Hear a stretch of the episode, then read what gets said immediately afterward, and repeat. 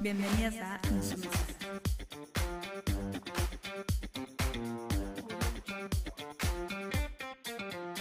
Muy bien, buen día para todos. Eh, damos inicio a nuestro tercer podcast. Hoy vamos a hablar sobre el cine, más que nada sobre los inicios del cine, hasta más o menos la década del 30, al 40 por ahí. Así que mi compañera Giselle va a dar inicio a este hermoso podcast. Adelante. Mi compañera. Suena, viste, a pareja mi compañera. mi compañera de lucha. Che.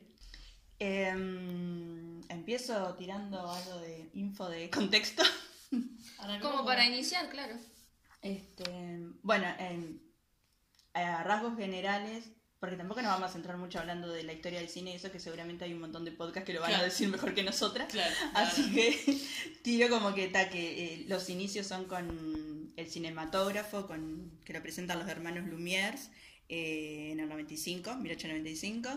Este, y ahí se hace esa primera presentación, que son más o menos unas 10 películas, bueno, películas, eh, como 10 cortos, digamos, que en total duran 20 minutos, que era una cuestión también de lo que duraban las cintas y todo ese tipo de cosas.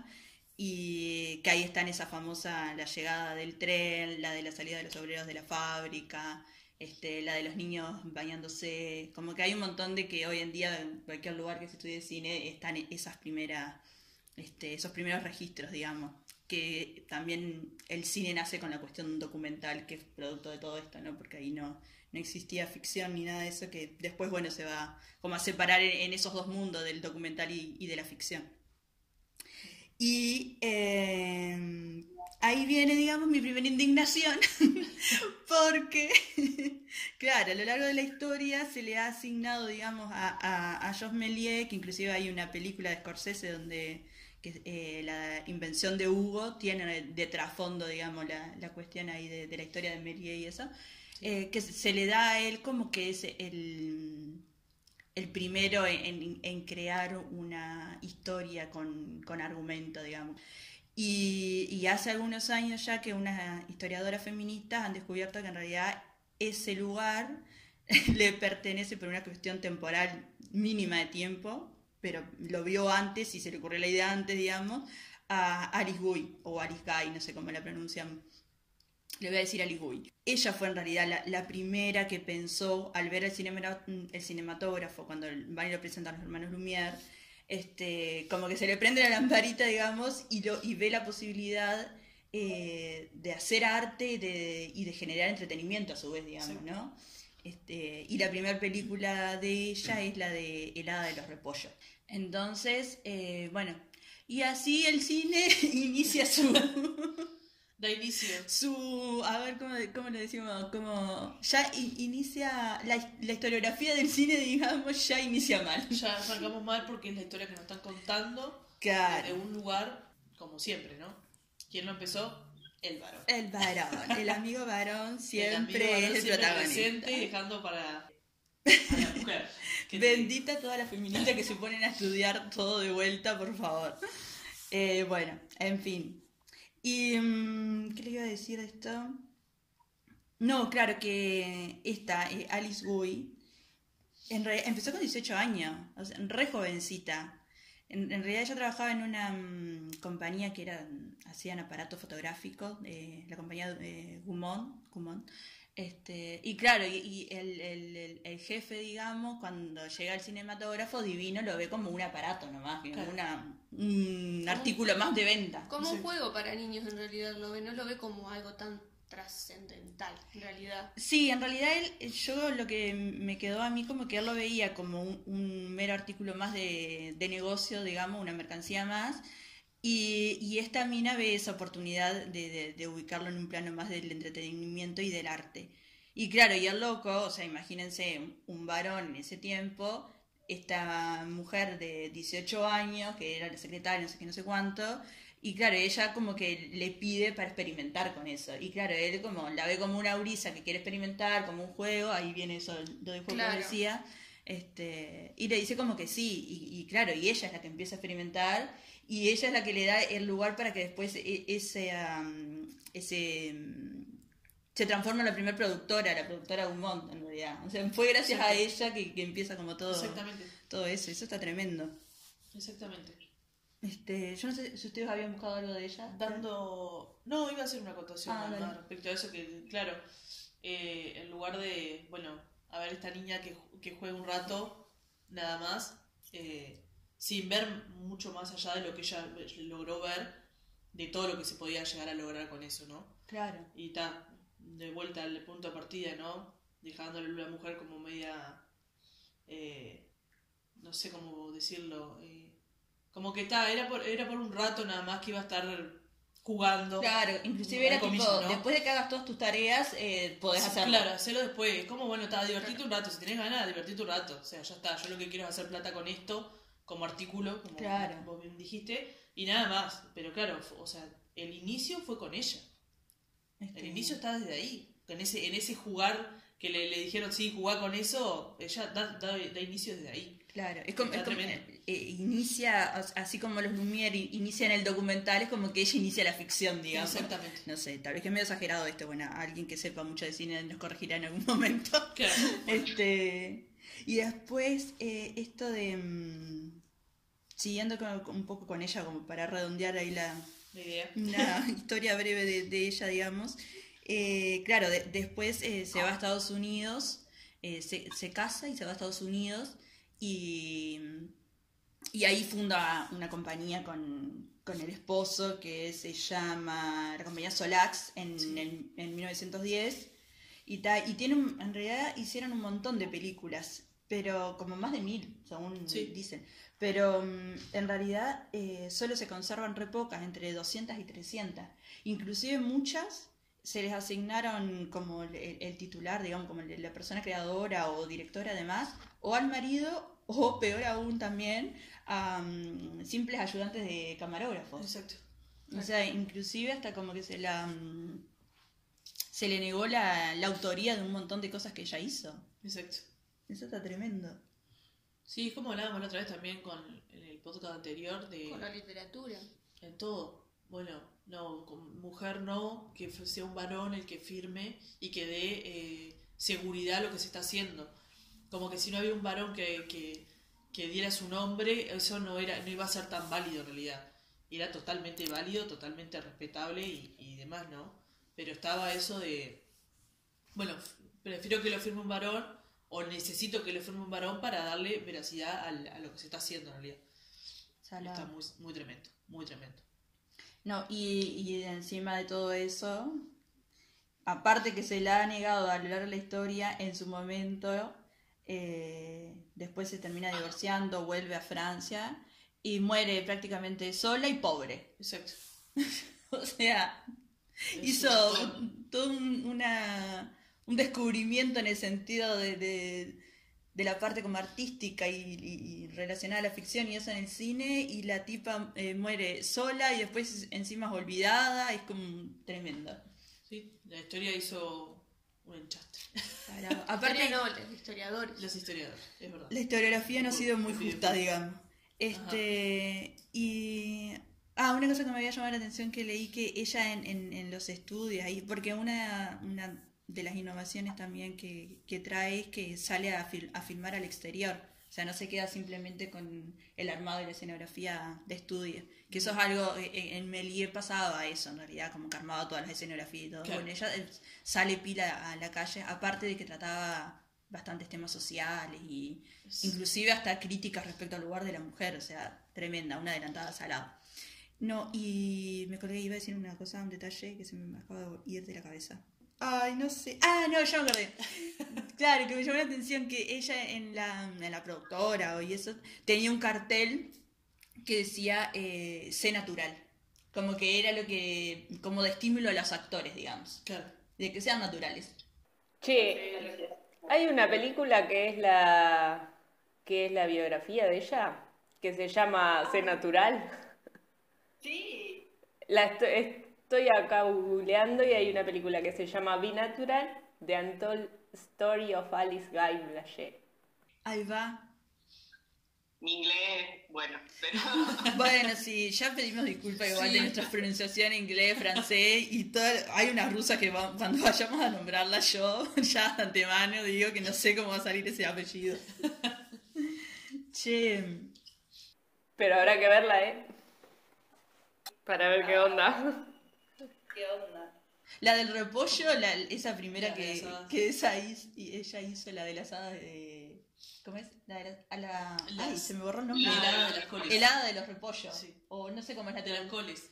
Ahí No sé, pero traducciones. fue lo que yo encontré. No sé si está Eh, bien, porque Está re graciosa. Otra que, que también está ahí en esos inicios es eh, Lois Weber, que ella es ya um, es como en porque todos estos eran cortometrajes, ¿no? Esos primeros. Y, y esta es como la, la primera que hace eh, un largometraje. Aparte que esta es estadounidense, Alice Guy es francesa. Eh, que es El Mercader de Venecia, de 1914. Como la primera en, en hacer un largometraje.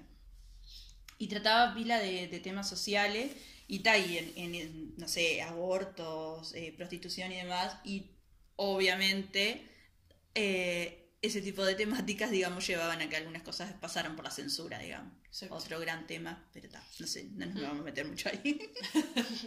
sí, sí, la si nos censura metemos ya en el tema, ya es todo un empezamos como... sí, claro. sí, sí, sí.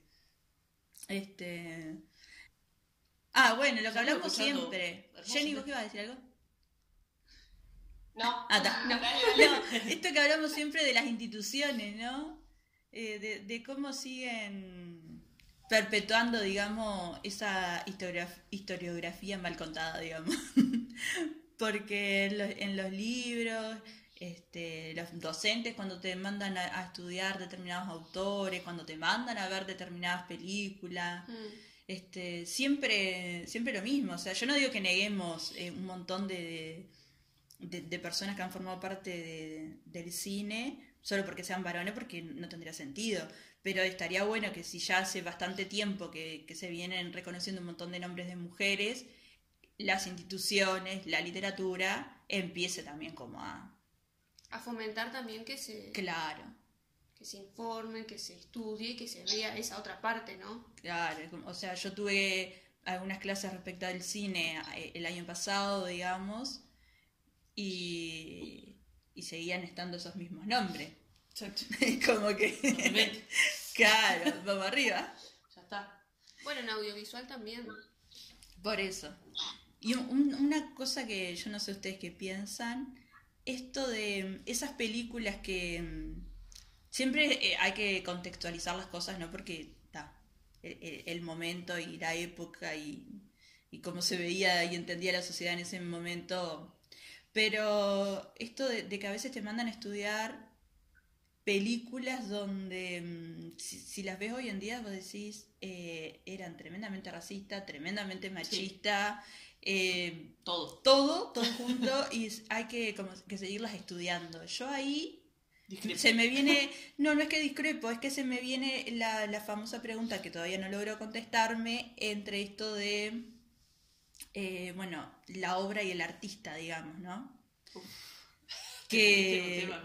No, no me quiero, no, no, no, no, sé- si da para seguir por ahí porque nos vamos mucho de tema, pero claro, me entra la duda de, o sea, con todas esas películas, ¿no? Que algunas han marcado determinados como mojones en la historia, pero me entra la duda si de verdad tenemos que seguir estudiando esas o podemos empezar a buscar otras que quizás también hayan tenido e- esos cambios, sean tecnológicos, sea de narrativa, sea de lo que sea, pero que quizás se alejen al menos un poco de, de- de esos lugares tan... Tan conservadores, tan cerrados. Sí, o sea, que discriminan tanto, ¿no? O sea, Sí, sí, la como que me entra la duda de, si seguimos eh, proliferando, digamos, esas películas, esos nombres de esos directores, o nos empezamos a alejar de ahí. Es una pregunta que tengo en realidad. No tengo Y respuesta yo- todavía. No sé, yo creo que en realidad estaría bueno que, que se nombren, porque de cierto modo estuvieron en la historia, pero que ya se le dé otro, o- otro lugar. O sea, no la importancia y el lugar de, de primera opción para estu- como estudio. Claro. Yo, Yo creo que de cualquier forma, si se estudian, que también se la estudie con una perspectiva crítica, que no sea, ay, qué peliculón, que no sé qué, que sino que se la analice y que se vea realmente si, si es racista, si está discriminando, que se lo diga también. Que no sea, está, estudio esta película porque fue, no sé, yo qué sé, fue buena y tiene tantas cosas de innovación en no sé qué, pero es racista, hay que decirlo en el momento que se estudia. También hay que ver desde qué perspectiva se analiza la película, ¿no? Porque tal vez es la imagen, los colores o demás, pero también a veces se deja de lado, eh, como se está hablando ahora, ¿no? Eh, la historia que se está contando. Entonces a veces se quiere marcar demasiado, eh, tal vez una parte estética, ¿no? Y se deja de lado el contenido que tal vez es más importante, porque se está transmitiendo una historia. Entonces me parece que también hay que, que priorizar qué es lo que se quiere eh, enseñar o, o- o educar. ¿no? Claro. Sí, porque a veces como que se hace mucho énfasis en esto de, en, en, pila cosas lo hacen, sobre todo en, en facultad y eso, como de, ¿cómo que se dice? Como de separar, ¿no? Bueno, eh, centrémonos no solamente en la parte estética, centrémonos en lo narrativo, centrémonos en no sé qué, y lo otro te lo dicen al pasar, y uno sigue estudiando y aprendiendo en base a esas películas que Exacto. Claro. tienen un... Claro, no. Hay que mirarlas más. Claro, que. Claro, claro. Es como que te lo dicen, sí, hubo no sé qué racista, sí, hubo no sé qué, pero lo seguimos estudiando. Claro. Entonces, o, o la estudiamos más en profundidad desde ese lugar, o no sé, como que me parece que habría que buscarle una vuelta distinta. Exacto. Pasa que el, el hecho de que lo dividan en casilla. Claro. O sea, vos enfocate solo en esto, el otro no lo veas. O sea, si yo te muestro, bueno, no estamos en un podcast, no se puede ver, ¿no? Pero yo te muestro el celular y te digo, mirá solo la parte roja. Claro. Pero no vos la pantalla está toda rota, o sea, no está bueno. O sea, vos enfocate solo en esto y en nada más, no me estás abriendo la cabeza para ver más allá de eso. Claro. Entonces ahí, yo obviamente sigo, cabecita. Cabecita Claro. y sigo ahí nomás. Es como ¿no? si- Me da otro, otra perspectiva. Claro, como si fueran eh, estructuras de, de enseñanza bien encasilladas, Exacto. digamos. Eso. Cuando en realidad uno vive, habita el mundo de manera holística. Es como. Eh. No, no estás como pensando, bueno, solamente en. en- no sé. Tal vez que ha- ha- hay tantas cosas para pensar de la enseñanza que Claro. no nos vamos a meter ahí porque nos vamos a la mierda, pero en fin. Si hay algún profesor docente que nos escucha remotamente algo de ello, estaría bueno que lo piense. Claro. En fin. Capaz que hacemos un poco de, de cuña ahí y así entrar a repensar un poco la, la, la, la forma en la que se enseña. No sé, perdón, no la forma, sino lo que se está enseñando. Y la forma también. Y la forma también, es verdad. Sí. Lo que se está y, y la forma en que se está enseñando. Este, en fin. Y bueno, y desde ahí, perdón, Sí, que siga. capaz que, como decía Jenny, de esto de, de, mirar, de hacerlo con una crítica, de, de ta, te muestro esto, pero analizarlo, genera tu opinión, una crítica más profunda. Iba a hablar de Teresa Lauretis, Ahí va. Que es una teórica feminista que por ahí por la década de los 80 hace como el estudio, el tratamiento del género en el ámbito del, del- del- de la cinematografía. Eh, bueno, la idea es como establecer como una nueva teoría y ver desde otro lugar eh, el cine, no como se venía dando desde esa óptica, de esa mirada este, masculina, sino eh, femenina y, y repe- y repensarse este, como que todo el cine en realidad porque no, no era solo como en, una, en un tiempo, era como repensarnos todo el cine nuevamente y, y bueno, hacernos como un cuestionamiento de, de lo que nos estaban mostrando Claro. en imágenes y más que nada por el consumo que tiene el cine, porque se consume mucho, tanto hombres como mujeres, pero claro, eh, ¿qué es lo que estamos consumiendo? Claro. De- de- desde qué lugar lo consumimos y, y por qué lo estamos consumiendo. Entonces todo eso, cómo se recepciona cada persona. Claro. Me pareció bastante interesante. Sí, todo el- laburo de, de, de las teóricas feministas está tremendo. Obliga a, a repensar toda esa historiografía del cine. Y está salado también em, esto de, de- del público, ¿no? Pe- Pensando que, según en, en datos que dicen que la mayoría, al menos el 50%, o sea, es como que un 50 y 50 hombres y mujeres, pensando en el binario nomás, pero Claro. bueno, este, para tomar algo de referencia. Y, y cómo mm, en esos inicios las mujeres, eh, los, los personajes que había de las mujeres, ¿no? Poniéndola, eran como los típicos, ¿no? O la madre totalmente dedicada a sus hijos y, y esposa a su marido, no sé qué, no sé cuánto, la famosa femme fatal, o bueno, la mujer malvada, no sé qué, no sé cuánto, ¿no? Sí. Y, y claro, y si una gran parte del público son mujeres, eh, ¿cómo podía ser que, que todas esas mujeres estén yendo a ver películas donde ven los personajes y, bueno, las actrices como tal, digamos, eh, mostrando a la mujer en esos lugares? ¿Cómo, cómo era, cómo eso las entretenía, ¿no? Viendo cómo trataban o los lugares en, en el cual eh, las ubicaba. Eso es, como que es tremendo. Bueno, está reanalizado por, por todas estas teóricas y eso, ¿no? Pero mm, llama pila la atención porque también hay que pensar la época en la que están y demás, pero eh, no sé, ¿cómo te puede gustar que, no sé, que estén maltratando y, y con- y divirtiéndote viendo esa película donde se maltrata a una mujer? No sé. Bueno, también, ay, perdón que te No, corté. No, que digo que también era algo de la vida cotidiana de ellas, ¿no? O sea, no era algo fuera de lo común, porque era el, el lugar que se, se le decían toda la vida que era, que era el que tenía que, que cumplir, ¿no? Desde que eran unas niñas, eh, el, ¿quién era el cabecilla? El padre. De ahí después ella se tenía que casar y después era el marido. Entonces era un poco también lo que se estaba mostrando en el cine, era eso que se vivía socialmente, cotidianamente, ¿no? Que está mal, Claro, claro que está mal. Sí, sí, Jen, perdón. No, perdón, se sentían identificadas, entonces, bueno, les atraía un poco más la historia. igual es raro. Es Sí, raro, sí, claro. Yo ahí lo que leí un poco es que, claro, era como, bueno, yo voy a ver a esas mujeres y yo quiero ser, de cierto modo, esa mujer. Porque en realidad lo que te mostraba, si bien era un, un cotidiano, muchos de los cotidianos eran, bueno, hay mujeres que están en otra postura económica, por decirlo de alguna manera, eh, mejor y que, bueno, desde ese lugar, capaz que yo puedo llegar, ta, voy a tener un marido, que, todo ese, ese formato, pero desde un lugar económico capaz que mejor. Entonces no se sufriría tanto. Entonces, bueno, yo proyecto, capaz que a- al ver esas mujeres con todos esos vestuarios, el maquillaje, eh, a ver, enfoquémonos en el tiempo, ¿no? Como Claro. Sí, de ese lugar, eh, de que, bueno, que, que cualquiera podría llegar a hacerlo, ¿no? Pero sí, obviamente es muy, muy, muy debatible y muy analizable todo, pero... Claro, es que sí, es raro, ¿eh?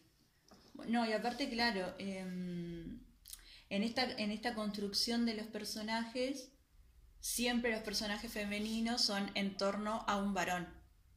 O sea, sí. eh, o es la mujer rescatada, o es la mujer que ayuda a el a- para que el marido se luzca no sé qué, no sé cuánto. Es como que todos los personajes femeninos, eh, estamos siempre hablando de, de- de esos primeros este, momentos del cine, ¿no? Pero como que todos esos personajes siempre es eh, en referencia a un varón. Exacto. Este, Yo había leído que, claro, que lo que se, se mostraba era como la figura eh, angelical o delicada de la mujer y la postura del hombre como esa fuerza o esa... como ese lugar de poder. Claro, como el poder que tenía él, que era, eh, era el todo, ¿no? La mujer estaba como ahí para, para acompañar y mostrar otra cosa, ¿no? Dentro de la película. Claro, también como, como la mujer siempre con la necesidad de ser rescatada o cuidada o ahí por el varón. Sí, totalmente. Bueno, o sea, no solamente en, en la época en la que estamos trabajando ahora, ¿no? Digo, también ahora. O sea, Sí, obvio, se sigue dando. en las películas nomás de, de, de superhéroes, o sea, se sigue mostrando, ya que también las películas de superhéroes están inspiradas en los cómics de también de hace mucho tiempo, pero digo, se sigue con eso eh, de, de que la mujer la tiene que resca- rescatar el superhéroe. Y cuando la mujer es una heroína, la historia se torna de otra manera. No es la mujer salvando a un hombre. O sea, se- la, la historia toma como otra perspectiva, ¿no? Claro. Entonces como que siempre sigue girando la misma, la misma rueda, ¿no? No, y aparte está todo esto de cómo el cine la importancia, a veces como que parece que, que no, pero en realidad cualquier película tenga una postura política, no política en el sentido amplio de la palabra, digamos, pero siempre va a transmitir un mensaje, sea porque lo decidió, eh, lo decidió el director, la directora, este, o no lo decidió, pero en realidad siempre un mensaje llega y obviamente ese mensaje va a estar atravesado por todo el contenido que tiene el espectador o la espectadora, ¿no? Exacto. Ahí se, se va a recepcionar de una manera u otra. Entonces, el- el- hay que tomar al cine como algo que, que construye y reproduce los comportamientos sociales. Entonces, si vos todo el tiempo estás mostrando imágenes, historias, personajes donde las mujeres se comportan o se les asigna determinados lugares, claramente eso va a repercutir en, en los comportamientos sociales. Sea mínimo o, o no, pero, pero estás eh, contribuyendo eh, a ese, eh, en este caso obviamente, como a ese mal desarrollo, digamos, de, de la sociedad, ¿no? Exacto. Si vos empezás a mostrar mujeres que eh, ocupan eh, lugares más protagónicos, donde no dependen de los hombres, donde toman, digamos, las riendas de su vida, no sé, otro tipo de personaje, claramente estás eh, alimentando este, a una nueva sociedad. Exacto. Es como, no sé, a veces parece como que se piensa que no, esto es simplemente una película, o bueno, como es más artística, no sé qué, no sé cuánto, pero no sé, como pasa con la publicidad. O sea, te bombardean todo el tiempo con mujeres bellas, que no sé qué, que no sé cuánto, y cuidate, y, o sea, y estás haciendo cabeza. O sea, estás trabajando en la subjetividad de todas las personas, y ni que hablar de nosotras. Después estamos ahí martillándonos el cerebro. Claro, Tenés que andar todo. leyendo otras cosas para poder, bueno, equilibrar un poco, porque Exacto. si no, o sea, ¿entendés? Y encima también en las películas, la, la- en muchas de las películas que, que nos muestran en todo el tiempo, que la, no sé, digo el, cable por, por decirlo, las películas que, no, no sé, eh, TNT, Fox, la que sea, es la mayoría de esas películas que nos muestran es chica alta, rubia, por favor, ojos claros y cuerpo hegemónico. Claro. Entonces, O sea- claro, se sigue una reproducción que vos mirás las películas y las consumís muy a diario y decís, o sea, yo estoy en el horno. Claro. O sea, me veo al espejo y estoy en el horno. O sea, no estoy a años luz de todo eso. O sea, O no sea, tengo nada. Se sigue, se sigue teniendo la misma, el mismo pensamiento, la misma forma en las películas que entre los 50 y 60 aproximadamente, cuando estaba Marilyn Monroe en Hollywood, ¿no? Exacto. Rubia, ojos claros, con un cuerpo y que era, o sea, se sigue teniendo lo, lo mismo, ¿no? ¿no? no se cambia eso. En fin. Vamos a resumir por ahí porque si no ya nos vamos más de tema. Ah, yo quería, o sea, quería hacer un comentario que, bueno, em, recuerdo que cuando salió una película en el, ay, no me acuerdo, 2019 fue Ay, el año. No, bueno, el año pasado en el otro. el otro Hace como tres eh, años, de Marvel, ¿no? Em, una de las actrices, em, ella es feminista y se la criticó mucho por la postura que había tomado, como una, una postura muy segura de ella, de su personaje y demás, y se la criticó un montón, como que no tenía que seguir con el personaje, que la tenían que sacar, que cambiar de actriz porque no iba con el papel, simplemente por el hecho de que ella hizo un comentario en una entrevista de que su, su personaje era el más fuerte de todos los héroes dentro de- del elenco. Y ahí la criticaron un montón, que se creía demasiado y entraron con el tema de que como era feminista se creía más y bueno, hubo, hubo un problema bastante grande y ella ahora bueno va a filmar la segunda parte de la película y se mantiene en el personaje, pero se la criticó un montón por, por su postura, ¿no? Por su forma de, de- de ser y de actuar, ¿no? Claro, se la criticó porque era mujer. Claro, el la personaje que tenía como mujer, que en esa película, que ahora no me estoy acordando el nombre, me vas a ayudar, eh, Es la era de- como el todo. Claro, es la película de Vengadores, Ah, claro, ¿no? Y ella era la Capitana Marvel. Eh, pero se la criticó un montón. Claro. Se la criticó demasiado. Bueno, dentro de, del- de la Marvel, o sea, no hay tantas heroínas, no. ¿no? O Yo sea, no me voy a meter tanto en la cuestión de Marvel porque Yo me no voy a decir nada porque no miro ese tipo de película ni ahí. Pero, pero sí está bueno porque los cómics son, son, muy, son, son consumidos por mucha gente y está bueno que desde ese lugar también se empieza a cambiar. Claro. Porque po- los cómics existen hace años, muchos años. claro.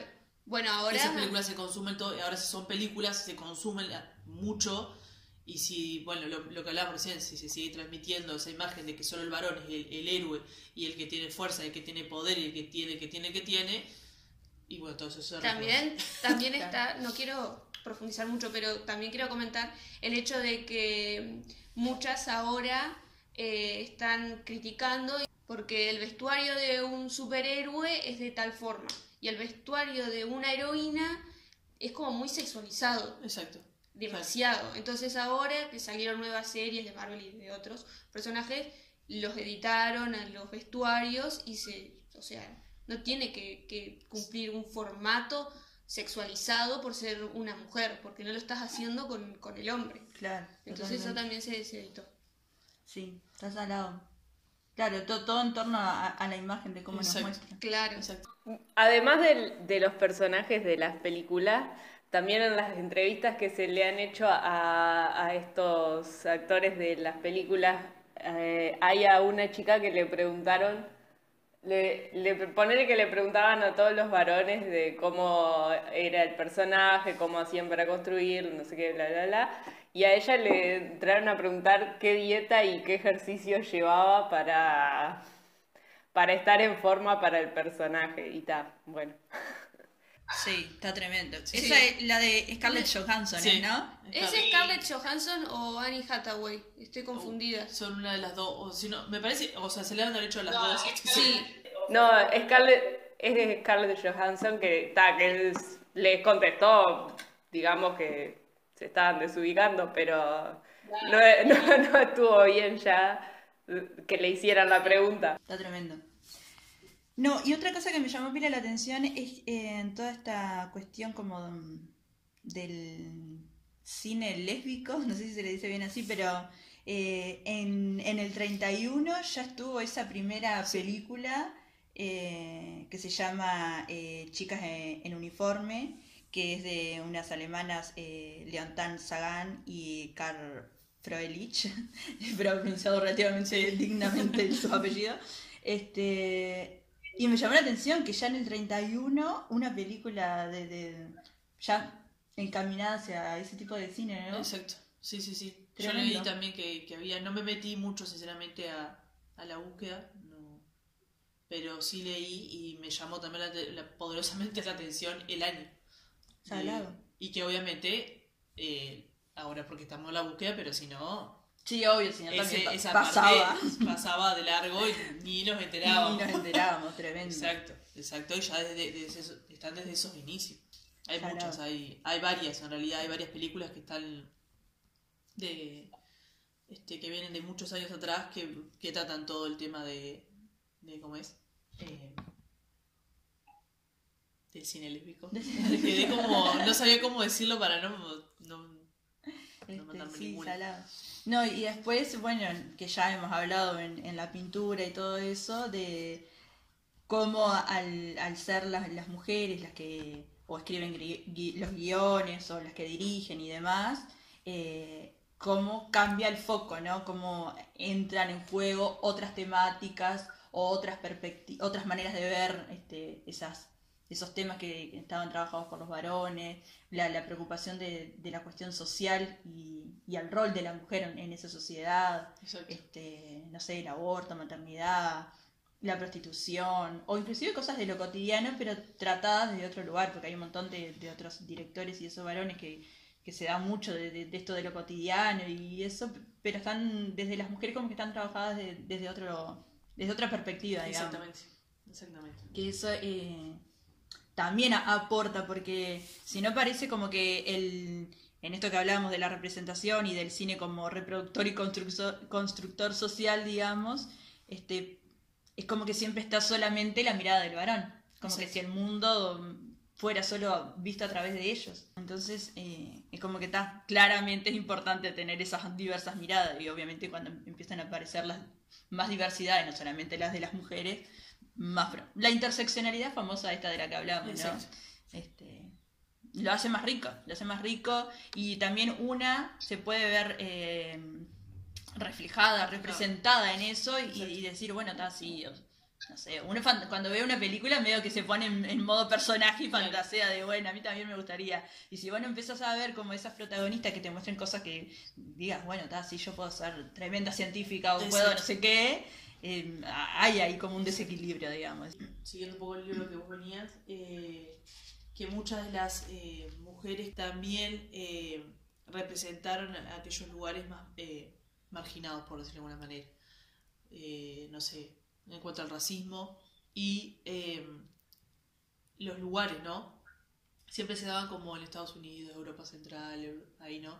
Pero América Latina quedaba para atrás, África quedaba para atrás, Asia quedaba para atrás, y bueno, muchas de las mujeres se, se como que se pusieron ahí ese, esa media que mochila de representar todos esos otros lugares, ¿no? Y no solo centrarse en Europa y Estados Unidos.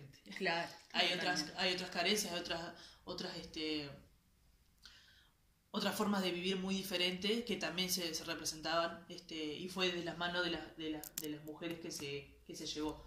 No digo que no hay varones que no lo hayan hecho, pero sí va más del lado, este, se llevó de, de la mano de la mujer, como quien dice. Claro. Quedamos Bueno. ahí. Y bueno, capaz que lo que está bueno y amerita en este momento hablar sobre las barreras económicas para la producción. Oh, eso es todo un tema también. Mm. Claro, la producción. Como, como las mujeres tienen mucho menos presupuesto que los varones. Exacto. Y hay, Ay, perdón que no, te corté. no, y ahí eso me genera la duda de si eh, las temáticas que tratan muchas de las mujeres son porque tienen menos presupuesto y entonces, bueno, en base a lo que tenemos, vamos a tratar de que no nos tengamos que desplazar mucho los escenarios, los actores y las actrices que se contratan, o porque, porque quieren trabajar ese tipo de, espacios. Ahí como que entran un montón de cuestiones que decís, bueno, ¿es por la plata que están más limitadas? ¿O es porque simplemente quieren mostrarlo de esa manera? Es como, no sé, ahí qué onda. Eh, yo, en mi opinión, y esto es totalmente personal, cada una dará su opinión o no, eh, yo creo que en realidad sí lo hacen desde el lugar de, de interés, pero que capaz que si tienen la posibilidad de tener un mayor presupuesto, harían otro trabajo mucho más zarpado. Claro. Pero la, eh, la falta de, de presupuesto, yo leí que muchas tenían que trabajar de otra, de otra cosa que nada que ver para poder costear la producción de eso que querían llegar a hacer. De Bueno, corto. muchas se vuelven productoras Y para poder financiarse su propia película. Exacto. Porque si no, no es posible llevarlos a cabo, es muy difícil. O sea, no digo que, que es imposible, pero es muy es complejo. O sea, le lleva mucho tiempo, le lleva eh, contactos, tratar de hacer contactos, eh, bueno, un montón de cosas que, que, que le lleva mucho tiempo y la, y la carencia de, de- de la plata. Y acá, obviamente, con el mundo en el que vivimos, o sea, si no tenés plata, no se mueve ni un No, hilo. no se Yo, hace re- nada. yo recuerdo que en el liceo tenía un, bueno, es un profesor, pero bueno, un profesor que él hacía cortos. Entonces él decía que hay muchas, hay muchas trabas, ¿no? Porque primero tenés eh, la parte monetaria. Después tenés la parte eh, en donde necesitas gente, contactos o algo para poder llegar a tener todos los elementos que se necesitan. Y también eh, tenés como la parte eh, en donde, en el lugar en el que vivís, ¿no? Acá en, en Uruguay ahora en estos momentos el cine ha tomado otro, otra postura y tiene como una mayor, un mayor impacto, ¿no? Pero antes... eh, No, y sí. así mismo no vamos a comparar, eh, Claramente. sin menospreciarnos, digamos, Sí. pero no vamos a comparar las posibilidades que tenemos acá que no sé lo que se en Europa o Exactamente. Estados Unidos. Entonces digo también, eh, y pensar en, en el, en el trabajo y el mayor esfuerzo que tiene que eh, tener eh, la mujer, ¿no? Por el, en el momento que estamos. O sea, no seguimos teniendo es- esos mismos problemas que hace un montón de tiempo. Claro. Igual creo que capaz que hoy es un poco tomar, eh, el que esté escuchando, el, le- el que esté escuchando, tómelo con pinzas que lo, que voy a decir, que quizás hoy no sea tan complejo eh, llegar a hacer un corto y poder subirlo a una plataforma y que lo vean un montón de personas. Claro, hay muchas más herramientas. Hay más todo. herramientas y quizás hoy sea un poco más fácil llegar a hacerlo. Incluso esto que hoy está- nosotras estamos haciendo, yo creo que hace un tiempo atrás era bastante impensable. Claro. O sea, si no tenías Claro. una radio, un algo, una- un estudio, eh, no, me, no, me, no me pongo acá a hacer lo que de lo que estamos haciendo nosotros. Claro. Igual yo creo que por más que hay un hay tal vez que un mayor acceso, o sea, me parece que sigue siendo igual de complicado que No, no, no, no digo que no sea complicado, no digo que no sea complicado. Aparte a veces hay, hay, hay trabajos, hay, hay, hay cortos o largometrajes o demás que obviamente necesitan eh, de- de- del dinero. O sea, se necesita dinero. Cualquiera, o sea, cualquier producción necesita plata. Claro. O No sea, para un más, de más, más, eh, o sea, se necesita la plata. Y si no, no, no se tiene, no se, no se lleva a cabo y tal vez que es tremendo proyecto, pero alguno no se quiere embarcar en en eso, decir, bueno, no, porque capaz que no, no funciona. Y ta, y ahí la mayoría de los que están moviendo los hilos son los varones. Claro. Es una realidad. O sea, hay eh, mujeres productoras que están resarpadas y tienen buena, este, buena pegada claro. hablando muy mal y pronto, de que está que es fácil mover y, y bueno, y que se lleva a cabo y, y que se pueda ver ese eh, tu trabajo. Pero la mayoría está movido por los varones. Y después en cuanto a los reconocimientos, tipo premios y esas manos, también es como que ya no, no sé yo mucho igual, pero por ejemplo en los Oscars, ¿quiénes dan los premios? ¿Quiénes son los que deciden los ganadores? Y los nominados también, porque ¿cuántas mujeres hay nominadas? ¿Cuántas directoras nominadas hay?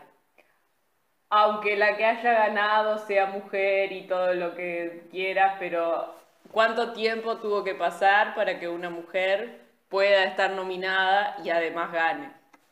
Claro.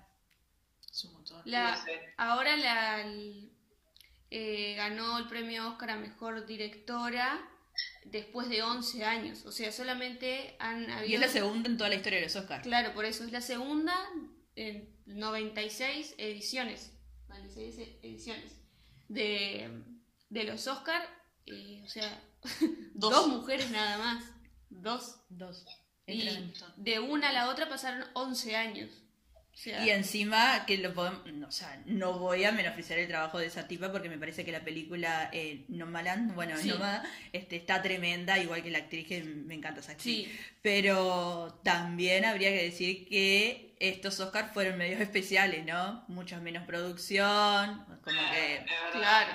Mm, no sé, si, si, si hubiesen dado, si hubiesen estado los grandes de siempre, grandes entre comillas voy a decir, este, sí. hay que ver si también hubiese tenido esa posibilidad esta directora con esa tremenda película que hizo. Este, pero está, buenazo porque bueno, por lo menos llevamos dos en la historia. Claro. Pero es, es vergonzoso, o sea, es vergonzoso, tremendamente Sí, vergonzoso. Hay un, estaba mirando un video los otros días, eh, Natalie Portman, creo que es Natalie Portman. Portman, eh, que cuando va a presentar, bueno, y los nominados eh, a mejor directores, y en realidad eh, ella dice, y los hombres nominados a mejor director son.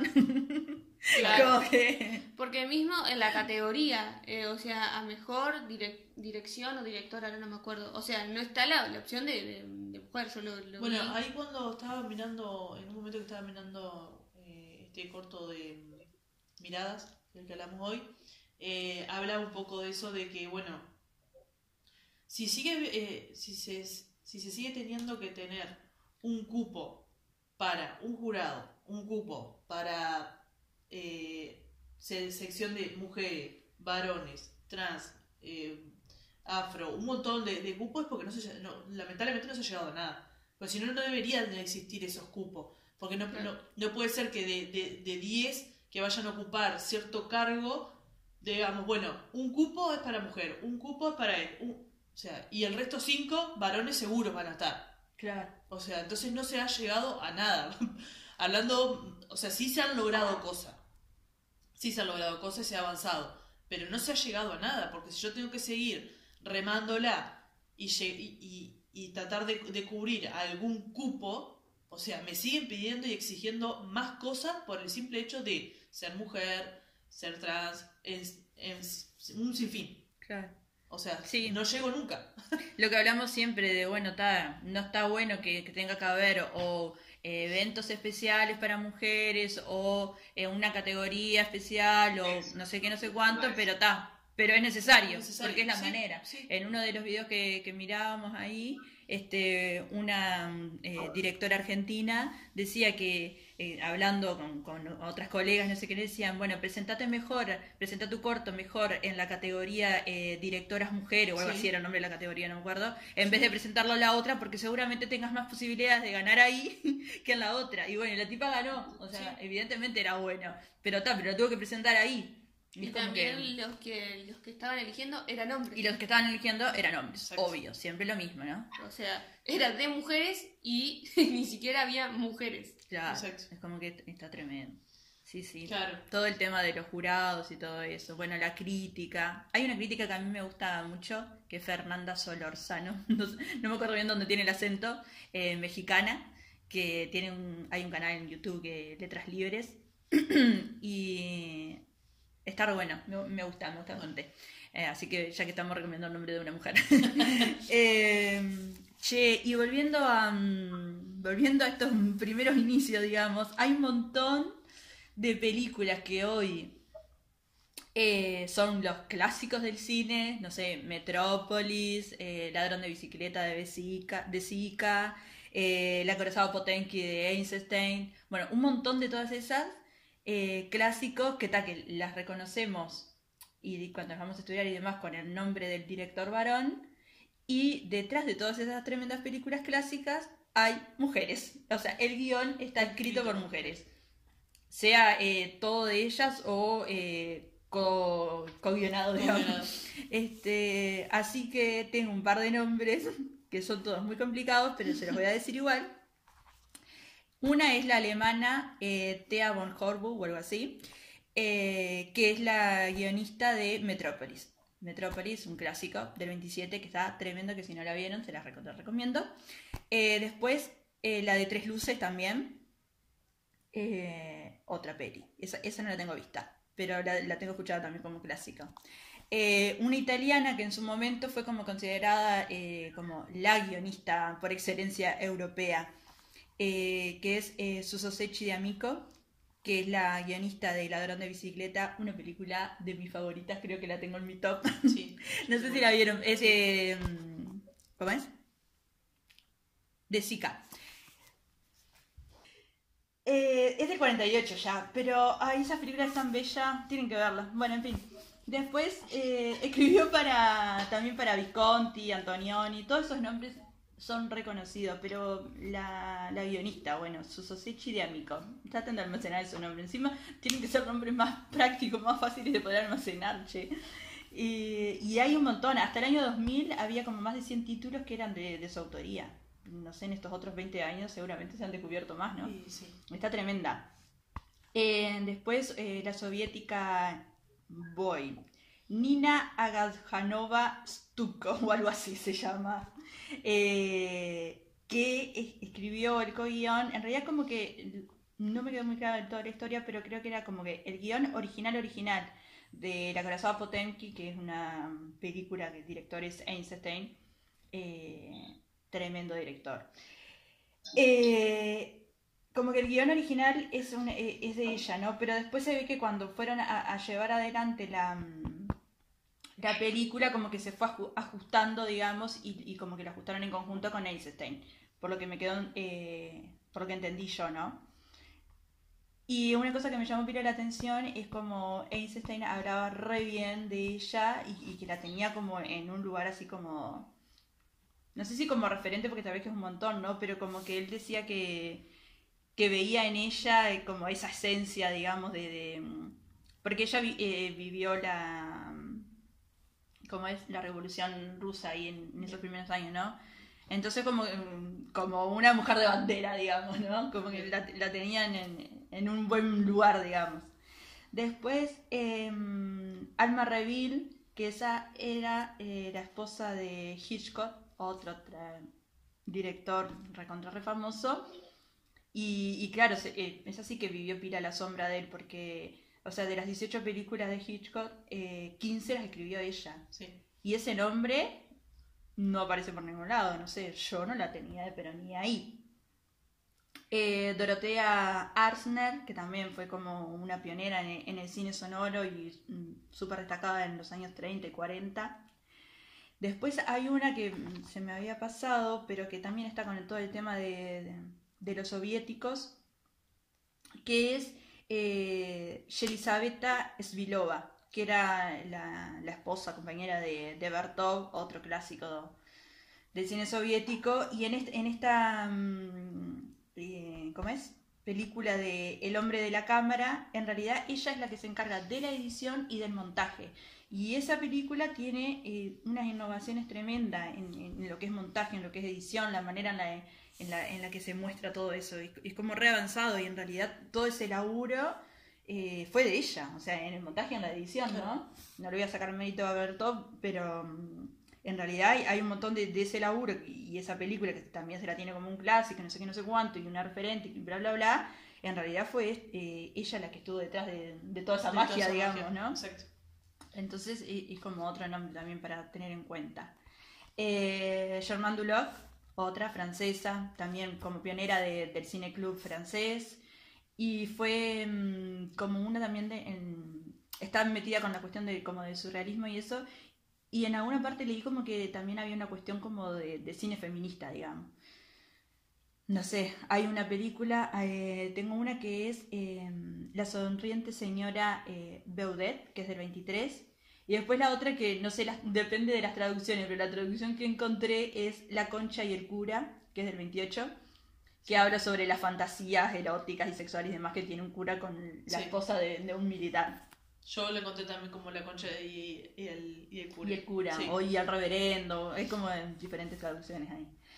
Eh, después, bueno, la polémica Leni Riefenstahl, que es la, la de Olimpia, Olimpiada, o la de El triunfo de la voluntad, que, está- que está asociada con toda esta cuestión de eh, del nazismo, Hitler, no sé qué y no sé cuánto, que no me voy a meter en esos temas, pero, o sea, la mina fue una revolucionaria, digamos, en todas las cuestiones técnicas y de despliegue de- de- para poder construir eh, esas películas, la cantidad de cámaras, la, ubicación de esas cámaras, es como, un- hay un montón de, eh, ¿cómo es? de avances y, y de eh, cuestiones en, en la producción, en, en la ejecución misma, digamos, eh, en el rodaje, no me salía la palabra, eh, que están tremendos. Y, y bueno, y después con todo, toda la, la producción misma, ¿no?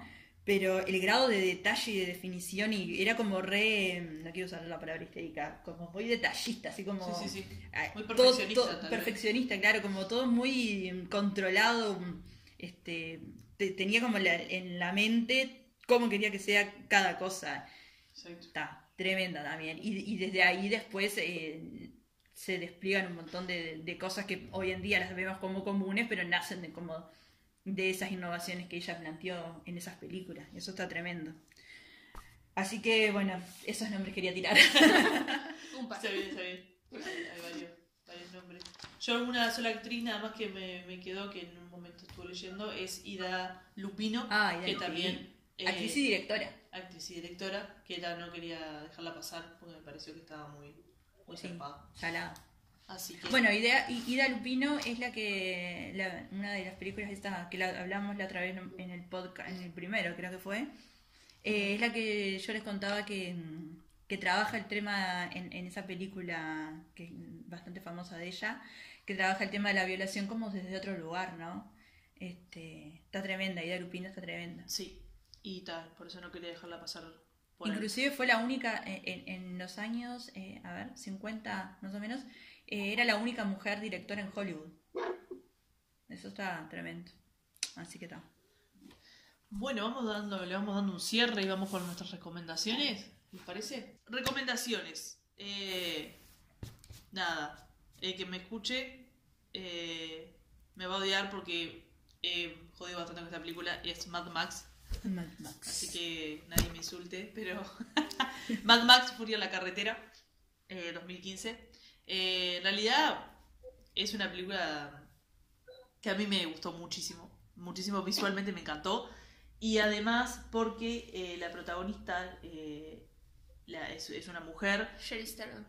Sherry Theron, y es la que lleva como eh, hace la revolución en, en ese lugar eh, que no sé, creo que si Apocalíptico. apocalíptico que si seguimos así creo que vamos a terminar por ahí. así que nada, me encanta, la, la quiero hacer.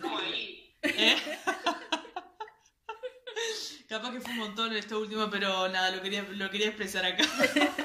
y la otra película se llama Las Horas, que es con Nicole Kidman, Meryl Streep y Ju- Julianne Moore, creo que se pronuncia así, que eh, me pare- parece que está zarpada. Divina película, yo la vi, sí, me gustó. Así que son mis dos recomendaciones que justo llega el fin de semana, capaz que les copa. Y... Ah, y un cortito que es muy... Muy cortito, Muy cortito, cortito, muy cortito. literal un cortito, que es de Adelia Zampayo, que ya lo, lo- lo habíamos... eh, Ah, y Adelia la tenemos en la revista, así que si quieren conocer de ella, tienen que bajarse la segunda edición Ah, de sí. Lilith y Sí. conocer a Adelia Zampayo, que está Zampayo. Zampayo, que estaba muy zarpada, y es un corto que es Denuncia Vacía y eh, el largometraje de ella que es Amor Maldito, que Amor Maldito me parece que está muy buena y es muy recomendable para la época. Así que, eh, bueno, son mis cuatro recomendaciones, así que elijan la que quieran. Yo la parte de recomendaciones tengo.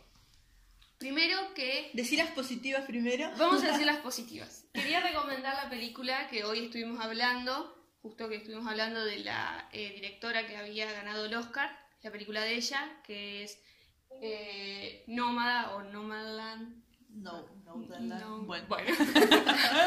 sepan disculpar. Eh, bueno, como primero positivo sería para recomendar esa película. Después, eh, para recomendar tendría eh, una película en realidad que Que no es recomendaciones. no es recomendación, es como una actividad, o podría decirse actividad, o bueno, como un trabajito, ¿no? Una sugerencia para que reflexionen, digamos. Claro. Eh, de una película de... Una película bien chota. No, mentira. Eh, se llama 60 Candles o 16 velas o en la versión hispanoamericana va, se llama eh, Se busca novio. Es del director John Hughes, Hughes algo así. Eh, él estuvo eh, dirigió las películas de eh, Mi pobre angelito, 101 dálmatas. Era muy famoso en la década del 80 y 90 aproximadamente. Bueno, la película va de una chica adolescente que se enamora de el típico popular del colegio y demás, pero hay una escena en específico que me Que es la que quiere hacer énfasis para que vean y critiquen. claro, que la voy a comentar solamente para ver si les causa curiosidad, ¿no? Eh, El impacto, diría yo. que- claro, que el impacto que fue, fue demasiado. Llegó contándome de la escena. ya, fue un montón. Fue, es que fue tan. fue un montón. Bueno, había una fiesta en la casa de este chico popular. Entonces, ya era el otro día, su novia, la rubia, esbelta, popular también, ¿no? De la clase y de todo el colegio. eh, bueno, había tomado y estaba durmiendo en su habitación. Él estaba en una charla con su amigo, en donde él le dice que puede dormir y puede acostarse con quien él quiera por su forma, su, su, su físico, etcétera, ¿no? Ese cuerpo hegemónico. Claro. Entonces dice, eh, podría ir a la habitación en este momento y violarla. O sea, con estas palabras textuales que estoy diciendo. Y yo ahí ya quedé impactada, ¿no? Y el amigo, en vez de, no sé, eh, decir, eh, no, no da, ¿no? él le dice, ¿por qué no vas? Entonces él, le dice como que no, que no era correcto. De- fue como una escena que me quedó Choqueada. yo- el Estoy diálogo, el diálogo, porque a- aparte eh, John Hughes eh, no fue solo el director, sino también el guionista, ¿no? Eh, por más que estemos, eh, haya estado la década del eh, 80 y algo, creo que era 82, 85, no me acuerdo bien ahora, el- en la época que se hizo la película, Sí. o sea, no estamos hablando de, de- de miles de años, o sea, una violación totalmente. Bueno, en sí la película es todo un pack que, Vayan derecho al minuto, no sé. ¿En qué momento está la película? Ay, no, no.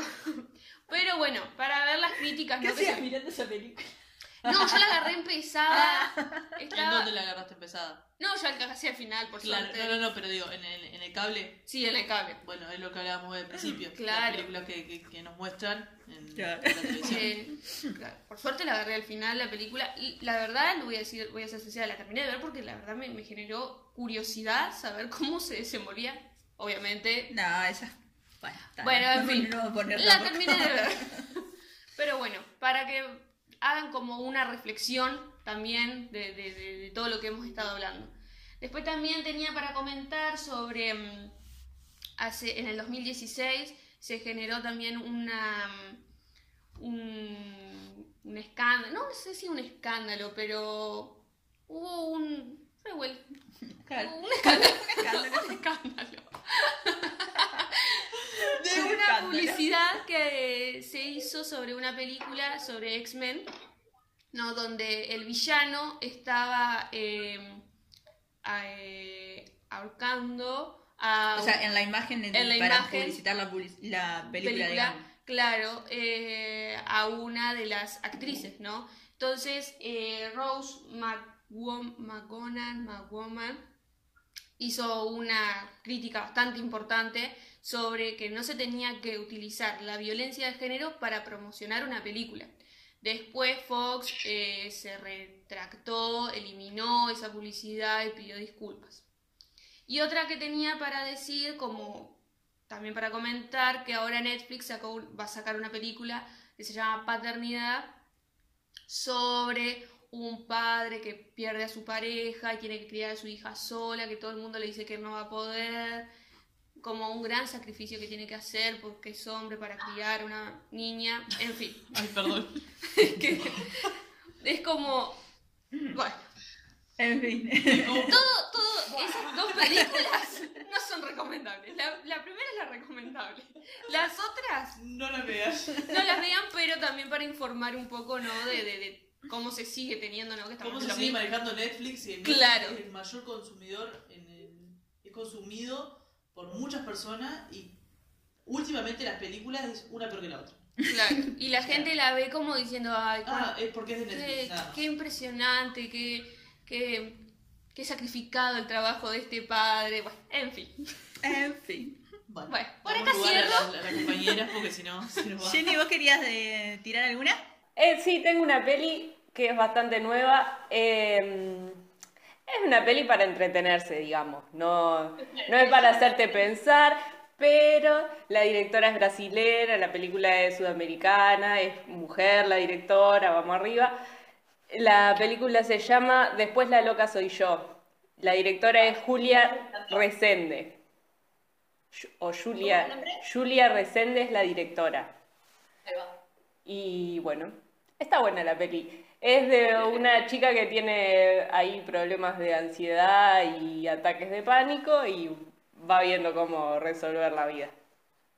¿Qué más? Está bueno. Uno, viste que no, no- yo no tengo mucho consumo de películas brasileras, la verdad. Latinoamericana relativamente, pero brasilera, Brasileras están muy buenas. sudamericanas, digamos, eh, pero brasileras eh, puntualmente como que no. Soy más del cine argentino. Sí, yo consumo mucho Este- cine argentino, pero Brasileña está muy buena y lo descubrí con a- haciendo lo lo de Adelia claro. y vi que había muchas cosas muy buenas porque en un momento en una de las páginas eh, hay eh, toda una perdón hay una página entera que habla sobre eh, actrices guionistas directoras todas eh, brasileras y hay películas que están muy buenas Salado. muy buenas Aparte es como que me da la sensación porque ya culturalmente es como es otra cabeza, si bien está en. Sudamérica y eso, pero hay como otra cabecita ahí, Sí. ¿no? Porque no sé si es el clima, la historia misma de Brasil, Exacto. pero hay como una cosa ahí distinta. Claro. Sí, re interesante. Bueno, el cine latinoamericano tiene un montón de cosas súper interesantes. Pasa que estamos tan encasillados en el eu- europeo o el estadounidense que Bueno, el, el mexicano está muy, muy zarpado. Eso. mexicano. Hay una, sangriento. una directora venezolana que hay dos pelis. Una es. eh, ay, el baile. ah, no, no. Ay. Bueno, la dejamos abajo en algún comentario o algo porque es algo con la serpiente que ahora se me borró el nombre. En fin, no eran las recomendaciones que tenía, pero. Ta. Bueno, surgió. Paso. bueno, mis recomendaciones. Em, a ver. Una es un corto de unos 15 minutitos. El nombre es eh, Mage of the Afternoon, es de 1943, de Maya Deren. Eh, un cortometraje. Un corto surrealista y. Es, es raro, es raro. Pero está súper interesante. Eh, después, los voy a decir cronológicamente. Uno de Chantal Ackerman, que esa directora me parece tremenda. Eh, hay que tomar el tiempo para mirar las películas de Chantal Ackerman. Sí. Porque tienen un, un- un tiempo que, el- o sea, el tiempo mismo de la peli es lento, digamos, ¿no? Hay que esforzarse por mirarla. Pero en el buen sentido de esforzarse Sí, mirarla, sí, ¿no? sí. Se comprende, se comprende. Eh, bueno, la película tiene un nombre muy largo. Eh, Jean Dielman 23 Quai du Commerce 1080 Bruselas. Es de 1975. Va sobre, em, digamos, toda la cuestión de la mujer como ama de casa. Ella, eh, el personaje se tiene que dedicar a la prostitución, que lo hace en, el tiempo donde el hijo este, va, va al colegio, digamos. Y muestra como al detalle la rutina de esa mujer en esa casa. O sea, la, la directora se toma el tiempo para mostrar cada una de las actividades que hace durante el día. Levantarse, abri- abrir la puerta de, abrir la ventana del dormitorio, eh, sacudir no sé qué, se, eh, va al baño, se lava las manos, prende luces, cierra puerta, le deja preparadas las cosas al hijo antes que se levante, prepara el café, como todo bien Bien el trabajo minucioso. Claro, que a- hasta a, a una como espectadora te desgasta el ver esto de que no, es bueno, es ama de casa, es como, bueno, Claro, sí, mi sí. madre es ama de casa, como que si no hiciera nada, Claro, ¿no? claro. Bueno, y, y el- la, La la, densidad que tiene. Claro, lo hace tan visible y le pone tan tanto peso, digamos, a cada una de esas actividades que está tremendo. Y bueno, y después toda la cuestión con, con el tema de la prostitución y tiene después un desenlace ahí que... Pero son tres horas y cuarto la película, tal vez que para alguien que no está muy acostumbrado, eh, tiene que mirarla en dos partes. Pero... No sé, O tres. Una horita por día. De acá al fin de semana, bueno.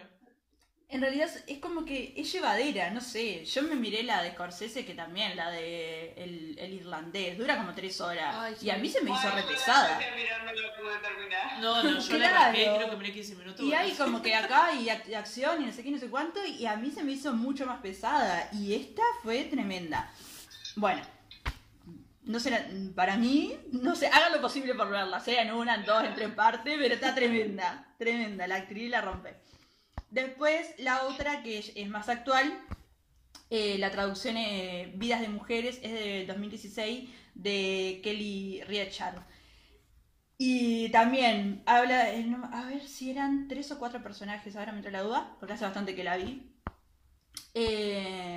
De, de historias, de, de experiencias de algunas mujeres. Una es profesora, la otra trabaja como en, el campo, creo que era, o algo así, como, y te va mostrando como la, vida, digamos, como los momentos de, de, esos tres o cuatro personajes, no me acuerdo.